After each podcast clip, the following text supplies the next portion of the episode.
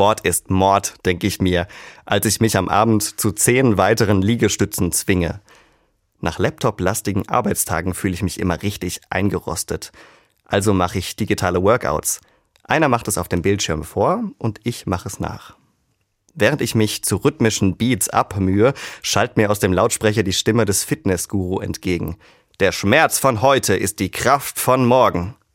Im Sport ist das ja wirklich so. Wir fügen unseren Muskeln freiwillig Risse zu, damit sie stärker und größer werden können. Aber mein Kumpel Peter fühlt sich bestimmt nicht stärker, wenn er gerade seinen Job verliert. Und was sagt Marias Familie dazu, wenn das Geld kaum für den Wocheneinkauf reicht? Die würden sich für diesen Guru-Satz schön bedanken. Krasse Sachen und schlimme Enttäuschungen sind und bleiben bitter. Daran ändert auch so eine feurige Rede nichts. Der Schmerz von heute ist die Kraft von morgen. Das kann klingen, wie wenn mich jemand auf ein besseres Morgen vertrösten will.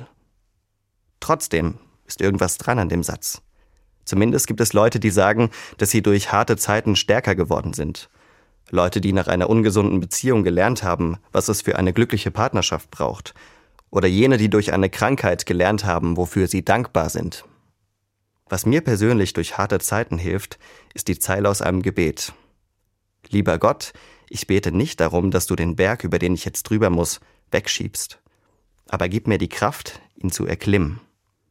Mir hilft das, weil ich glauben kann, dass mir mein Gott zur Seite steht. Manchmal gibt er mir Kraft, das alles auszuhalten, bis wieder hellere Tage kommen. Und manchmal schickt er mir die richtigen Menschen zur richtigen Zeit, die mir aufhelfen, wenn ich nicht mehr kann. Auch dann werde ich stärker, wenn ich weiß, dass andere für mich stark sind.